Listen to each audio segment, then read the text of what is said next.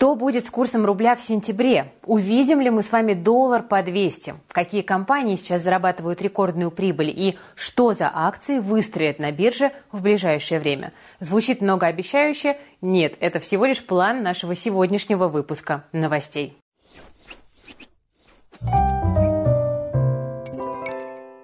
Вы смотрите Инвест Фьючер, с вами Кира Юхтенко, и мы, друзья, начинаем. Итак, начнем с валюты. Прошлой весной Джо Байден спрогнозировал доллар по 200 рублей, но уже летом российская валюта всех поразила и взлетела аж до 50 рублей за доллар. Эти замечательные времена, правда, к сожалению, давно минули. Сегодня американская валюта продавалась по 96 рублей, и кажется, что это все-таки не предел. Накануне у нас с вами закончился налоговый период, а после него рубль, как вы знаете, всегда слабеет. Сбудется ли страшный прогноз Джо Байдена, который многие уже обсмеяли, ну а кто-то все еще держит в голове? Давайте будем разбираться. Начнем с факторов, которые сейчас на курс рубля влияют. Что это за факторы? Во-первых, это доходы от экспорта нефти, но они сказываются на курсе с опозданием до трех месяцев, по крайней мере, так утверждает ЦБ. При этом цены сейчас высокие, с продажами все хорошо. В июле Россия заработала на экспорте нефти более 15 миллиардов долларов, это максимум с начала года. Наверняка энергоресурсы продолжат дорожать с наступлением холодов, так что с этой стороны для рубля, скорее всего, позитива добавится. Следующий фактор – это, конечно, повышение ключевой ставки ЦБ. При высоких ставках что происходит? Люди начинают меньше тратить и больше сохранять. И от этого рубль, рубль укрепляется. Не можем исключать, что в сентябре регулятор еще раз поднимет ставку. Дорогой доллар только инфляцию разгоняет. Она пока растет выше ожиданий. Кстати, количество долларов на рынке тоже определяет курс рубля. Он будет расти, если экспортеры начнут усиленно валютную выручку продавать. Об этом их сейчас, по крайней мере, очень сильно просит правительство. Но, правда, обязательной нормы продажи, как вы помните, еще не ввели, но в кулуарах компании получили задачу удерживать позиции рубля, самостоятельно продавая валюту на рынке. Иначе жестких мер валютного контроля будет не избежать. Количество рублей в казне тоже имеет значение. Когда бюджет дефицитный, национальная валюта что делает? Слабеет. Сейчас расходы казны снижаются. Больше всего их было в начале года. Ну а доходы от той же нефти, наоборот, у нас растут. Так что дефицит, вероятно, будет сокращаться. Вот на этом фланге так. К тому же, чем ниже траты у правительства, тем меньше ему нужна, соответственно, валюта, чтобы оплачивать импорт. Ну вот, например, на покупку зарубежного оборудования для строительства нового моста. Плюс из-за высокой ключевой ставки спрос на импорт снижается, и у бизнеса тоже. И вот это все должно пододвинуть все-таки торговый баланс в сторону профицита. Это такой э, консенсус-прогноз. Так что в целом есть ощущение, что доллар по 100 не нравится не только нам с вами, да, не только обычным обычным людям, но и властям, так что рублю вряд ли дадут упасть сильно ниже. Но и для мощного укрепления тоже веских причин пока нет. Ну и тогда возникает вопрос, а какой же курс рубля в ближайшие месяцы мы увидим? Об этом поговорим с вами после небольшой паузы. Друзья, давайте на минутку остановимся и поговорим о специалистах, которые занимаются аналитикой. Речь, конечно, не только о прогнозах на курсы валют, перед ними стоит гораздо больше интересных задач. Ну вот, например, финансовые директора берут на себя множество важных функций. Управление финансовыми потоками и рисками, финансовое планирование и прогнозирование. Ну, в общем, эти профессионалы делают все для того, чтобы бизнес рос и приносил больше прибыли. Сейчас на HeadHunter более полутора тысяч вакансий для финансовых директоров, и компании готовы им хорошо платить. Ставки от 150 тысяч рублей в месяц. Вопрос, как получить перспективную работу. Действующие финансисты и аналитики, ну а также бухгалтеры и экономисты могут повысить свою квалификацию в Академии Эдисон. Там открыт практический курс «Финансовый директор». Его разработали совместно с экспертами из ВШЭ, Сколково, Мегафон, KPMG, Avon и других известных компаний. Занятия строятся вокруг практики. Студенты изучают 170 уроков, разбирают 17 бизнес-кейсов и работают на интерактивных тренажерах. Это позволяет за 3-4 месяца отработать все практические навыки профессионального финансового директора. Программа курса актуальна на 2023 год, и она полностью соответствует текущим реалиям рынка. Нагрузку и темп обучения можно настроить под себя для того, чтобы можно было совмещать курс и работу. У каждого студента есть личный куратор, который ответит на любые вопросы, ну а при необходимости поставит обучение на паузу. Кроме того, Эдисон дает бессрочный доступ к урокам, к базе знаний и ко всем обновлениям, для того, чтобы в любой момент вы могли вернуться к изучению профессии. Ну а выпускникам помогают с трудоустройством или с развитием карьеры. Это тоже очень ценно. Сейчас, друзья, по моему промокоду FUTURE можно получить 60% скидку на курс и личную консультацию с экспертом Академии в подарок. Сканируйте QR-код или переходите по ссылочке в описании, промокод там же, и учитесь управлять финансами вместе с Эдисон. Итак, возвращаемся к рублю и попробуем все-таки предсказать его судьбу, как бы сложно это ни было. Тут бывший глава э, Минфина и экс-руководитель банков открытия ВТБ-24 Михаил Задорнов заявил, что российская валюта может укрепиться до 85 рублей за доллар. Но, правда, для этого нужно соблюсти несколько условий. Каких? По словам Задорнова, сейчас властям следует сократить бюджетное стимулирование экономики и повышение ключевой ставки – это шаг в этом направлении. Также чтобы был крепким рубль, нужно разобраться с зависшими в Индии рупиями на 30 миллиардов долларов. Я буквально вот только вчера об этом рассказывала. И Задорнов считает, что это такая довольно неочевидная, но причина ослабления рубля. К тому же, по его мнению, необходимо контролировать отток валюты из страны, и речь в том числе о доходах нерезидентов и о деньгах с продажи бизнеса иностранцами. Главный экономист эм, Bloomberg Economics по России Александр Исаков, который у нас часто на канале появляется, в свою очередь что говорит? Он утверждает, что к ослаблению рубля привели резкое смягчение денежной кредитной политики и взрывной рост расходов со стороны государства. Так что сейчас будущее национальной валюты в руках Центрального банка и в руках Минфина. Если мы смотрим на процентные свопы, то мы увидим, что, в принципе, банки ожидают довольно быстрого снижения ключевой ставки и никакого повышения дальнейшего ключевой ставки, что подогревает кредитование дальше.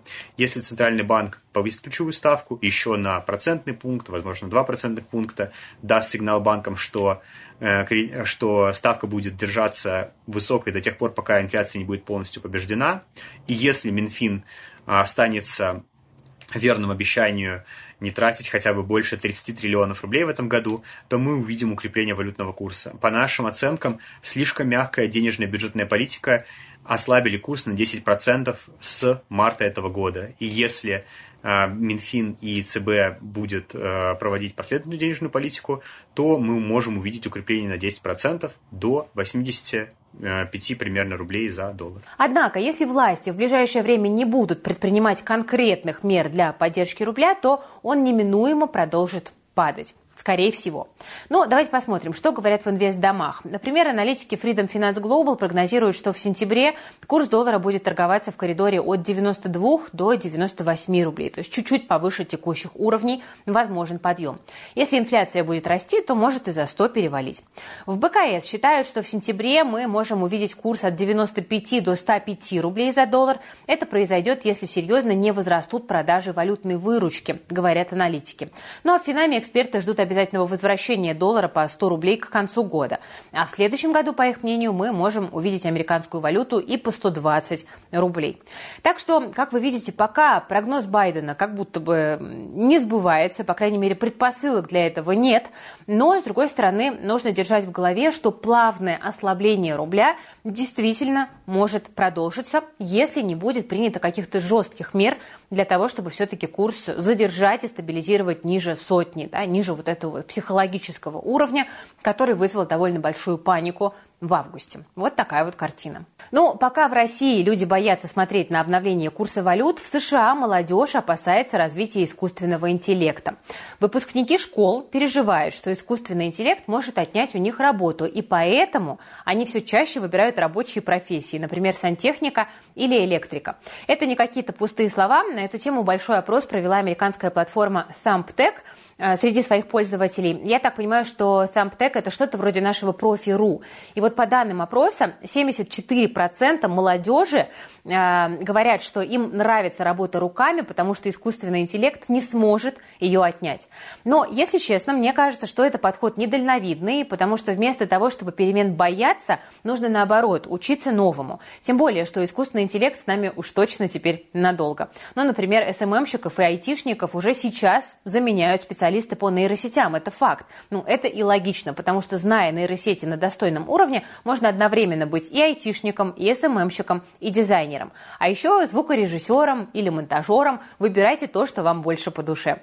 Скоро специалисты по нейросетям будут в каждой компании, а зарплаты у них станут как у айтишников. Кто первым обучится, а не будет откладывать на потом, соберет все сливки и сможет стать профессионалом на маленьком пока еще рынке. Освоить технологию и получать дополнительный доход можно уже сегодня. Берете заказы на фрилансе, поручаете их нейросетям и получаете дополнительные 30 тысяч рублей и больше за 2-3 часа работы в день. Это не миф, это реальные возможности. Решите сделать нейросети своей профессией, рассчитывайте на заработок от 200 тысяч рублей в месяц. Ну а изучить все нюансы нюансы и набраться необходимого опыта вы, друзья, можете на нашем нейропрактикуме. За 10 видеоуроков вы освоите 39 нейросетей. Мы делаем упор на решение реальных задач, и мы пошагово рассказываем, как их выполнять. Разобраться сможет каждый. Ну а бонусом вы получите мастер-класс по поиску клиентов, чтобы смело выйти на фриланс и начать там зарабатывать. Друзья, важная э, новость, важный анонс. Мы набираем сейчас последние 900 мест на нейропрактикум, потом мы продажи закроем, так что успевайте. 900 мест – это немного. Тем более, что сейчас присоединиться к практикуму можно, оформив рассрочку без первого взноса. То есть вы начинаете учиться, вы ищете первые заказы, и этими деньгами вы уже оплачиваете обучение. Ссылочка для регистрации на нейропрактикум есть в описании к этому видео. Успевайте забронировать свое нейроместо. Ну а теперь теперь, друзья, давайте посмотрим, как себя сегодня чувствовал фондовый рынок. На самом деле весьма неплохо, хотя рост не такой сильный, как вчера. Индекс Мосбиржи закрепился в районе 3200 пунктов. К вечеру в лидерах роста были Русагра, Газпром, Сургутнефтегаз, Магнит и Мосбиржа. Несколько компаний сегодня порадовали нас сильными отчетами, и инвесторы за ними, конечно, очень пристально следили. Например, тема дня – это Лукойл. Он отчитался у нас гораздо лучше прогнозов. Выручка за первое полугодие более 3,5 3,5 триллионов рублей. Чистая прибыль 565 миллиардов. При этом компания накопила на своем балансе триллион рублей кэша. Он нужен для проведения выкупа акций и потенциально высоких дивидендов в будущем. Если байбек одобрят, то рост акций будет уже не остановить, так что вторая часть года для держателей Лукойла обещает быть довольно интересной. Если стоимость нефти в рублях сильно не просядет до Нового года, то там и дивы нарисуются очень даже хорошие. Не просто так мы с вами про Лукойл уже несколько месяцев говорим. Хороший отчет за первое полугодие сегодня вышел и у Полюса. Выручка выросла на 29%, чистая прибыль на 33%. Отгрузки золота возросли примерно на четверть. И в то же время чистый долг компании упал во втором полугодии, и руководство ждет снижения затрат. Вот такая вот картина. Также во втором эшелоне сегодня вышли отчеты у Русгидро и Инарктики. Первая компания во втором квартале нарастила чистую прибыль в два раза, поэтому аналитики тут ожидают рост дивидендов в этом году. Инарктика, это у нас, я напомню, бывшая Русаква, вообще показала исторический рекорд по чистой прибыли за первое полугодие. К вечеру акции компании росли на 7%. Классно.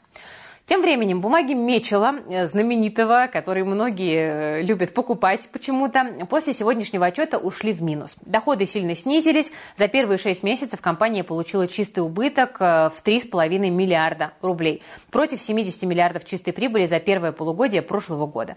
Сейчас Мечел находится в таком непростом положении. Ей нужно серьезно тратиться на обновление и поддержку основных фондов. Капитальные затраты группы возросли на 118% до 10 6,5 миллиардов рублей. Так что Мечел, э, ну не знаю, на мой взгляд, достаточно сложная бумага. Также у нас сегодня упали и акции Алросы примерно на 2,5%. Это произошло после того, как наблюдательный совет порекомендовал выплатить промежуточные дивиденды за первое полугодие. 3 рубля 77 копеек на акцию. Доходность с учетом цены на вчерашних торгах в районе 4,5%. Аналитики ждали и того меньше, но бумаги все равно в минусе. Почему? Давайте попробуем ответить на этот вопрос. Ну, дело в том, что вложение в алмазодобытчика сейчас выглядит довольно сомнительно. Например, Нью-Йорк Таймс пишет, что G7 и Евросоюз собираются полностью запретить импорт российских алмазов в любом виде. Ну и также планируют ограничить транзит драгоценных камней из России через западные страны. Но, в общем, давит неопределенность на Алросу. И к тому же Алроса растет медленнее рынка. Всего там, 38% с начала года. Тоже вроде бы как бы неплохо, но рынок показал себя еще лучше. При этом прошлый отчет компании был неплохим, из проблем только рост затрат можно отметить. Вообще и сегодня, и в последние полгода в фокусе инвесторов голубые фишки вроде там Лукойла, Алросы, Сбера – у них уже огромный бизнес, это в целом логично, потому что инвесторы любят щедрые дивиденды, но в этой шумихе надо сказать, что все почему-то забывают про интересные акции роста, а на российском рынке они, уж поверьте, есть. И на ближайшие несколько лет у них перспективы тоже весьма солидные.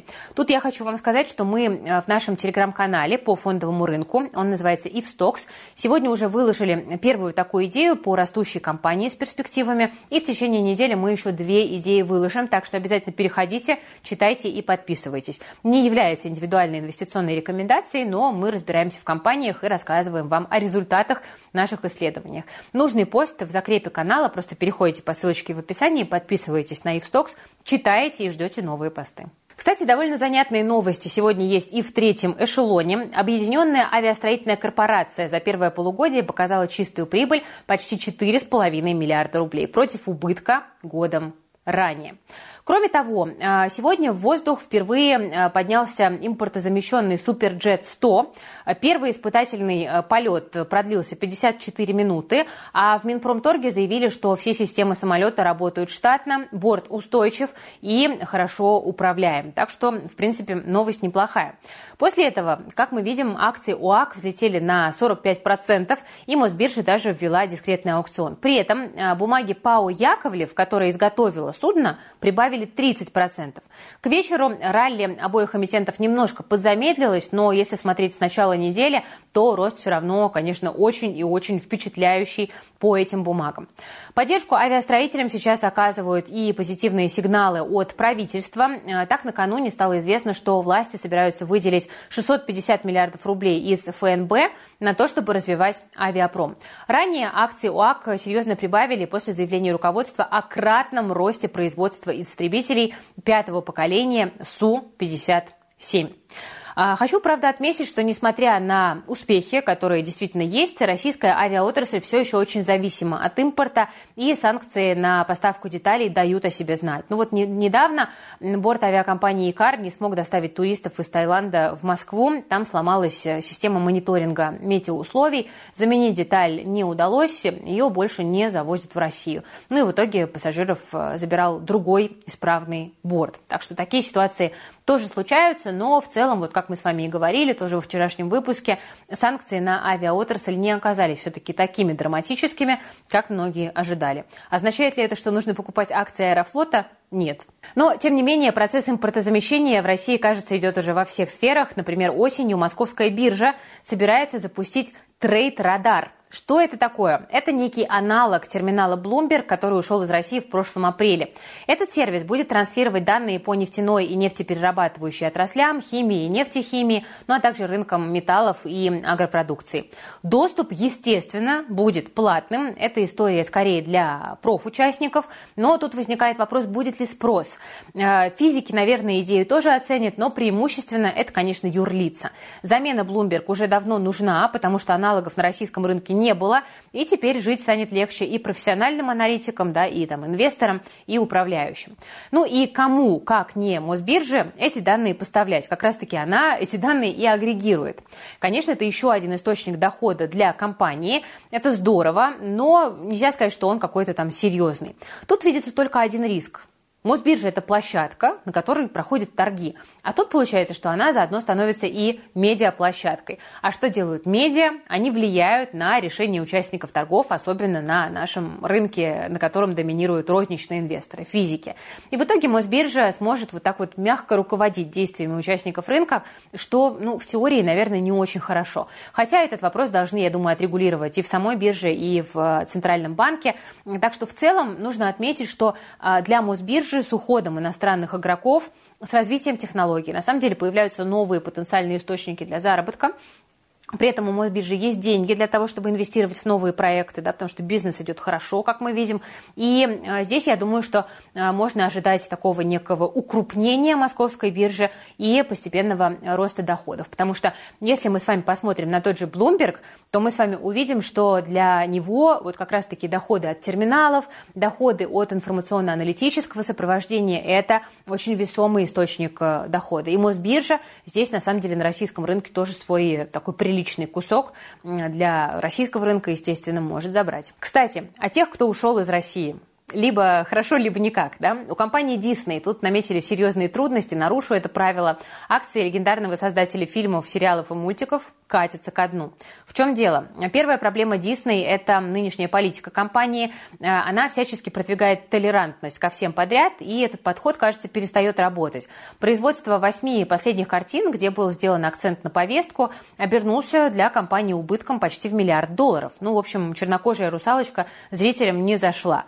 Вторая проблема – это большая любовь э, Диснея к франшизам. Компания пытается буквально высосать из старых названий все соки, буквально клепая сиквелы проектов, которые аудитории в прошлом полюбилась, и это не каждому нравится. Ну вот, к примеру, из вышеупомянутых убыточных картин Три относятся к перегруженной киновселенной Марвел. Ну и третья проблема в том, что киноотрасль сейчас в принципе переживает не лучшие времена. Посещаемость кинотеатров падает, падает неуклонно, зритель уходит в интернет, ну а экранный прокат буквально загибается. Совсем скоро, 16 октября, Дисней исполнится 100 лет, и его вклад в развитие мультипликации, в целом в массовую культуру, конечно, невозможно переоценить, но будем надеяться, что в честь юбилея руководство компании все-таки возьмется за голову и начнет решать э, свои проблемы. Ну и в завершение, друзья, грустная новость для всех любителей шаурмы, ну или шавермы. Кому как больше нравится, мы сегодня на утренней планерке чуть из-за этого не поругались. По-настоящему народный стритфуд с сентября подорожает, так что можете больше не спорить. По данным известий, подорожает на 10-15%. Себестоимость шаурмы растет, и производителям необходимо компенсировать затраты. Больше всего в цене выросла курица с 220 рублей в марте до 330 рублей рублей в августе. Она занимает самую большую долю в затратах. Соусы и лаваш тоже подорожали. О повышении цен уже заявили несколько крупных сетей общепита. Теперь за обычную шаурму, ну, вернее, шаверму, я бы сказала, там придется выложить эм, от 210 до 300 рублей. Вообще все еще выходит вполне доступно, но сам факт, что даже любимую россиянами еду богов инфляция не щадит, не обошла стороной. И факт этот, конечно, расстраивает. Кстати, друзья, напишите в комментариях, в каком городе России, по вашему мнению, можно купить самую вкусную шаверму. И не не забудьте рассказать, сколько она при этом стоит. Посмотрим, кому живется вкуснее всех. Ну и можете написать, как вы говорите обычно, шаверма или все-таки шаурма. Я за шаверму. Дорогие друзья, на этом сегодня у меня все. Спасибо за внимание. Я сегодня такая немножечко подуставшая, потому что мы сегодня провели выпускной в нашей летней школе инвестора на платформе ИФ Плюс. Прошло хорошо. Я даже немножечко всплакнула на сантиментах, потому что я э, директор школы, вот я такую там речь говорила трогательную, э, но немножко подвыдохлась. Надеюсь, что выпуск новостей от этого не пострадал. Если вам нравится наша работа, то не забывайте ставить лайк под этим видео, подписываться на канал, жать на колокольчик. Все полезные ссылочки вы найдете в комментариях к этому видео. Успевайте занять свое место на нейропрактикуме. Подписывайтесь на телеграм-канал Ивстокс, чтобы забрать там наши размышления э, по поводу самых перспективных акций роста на российском рынке. В описании все ссылочки. Ну, а я за сим откланиваюсь. Вы смотрели Invest Future. С вами была Кира Юхтенко. Берегите, пожалуйста, себя, своих близких, свои деньги. Всем пока.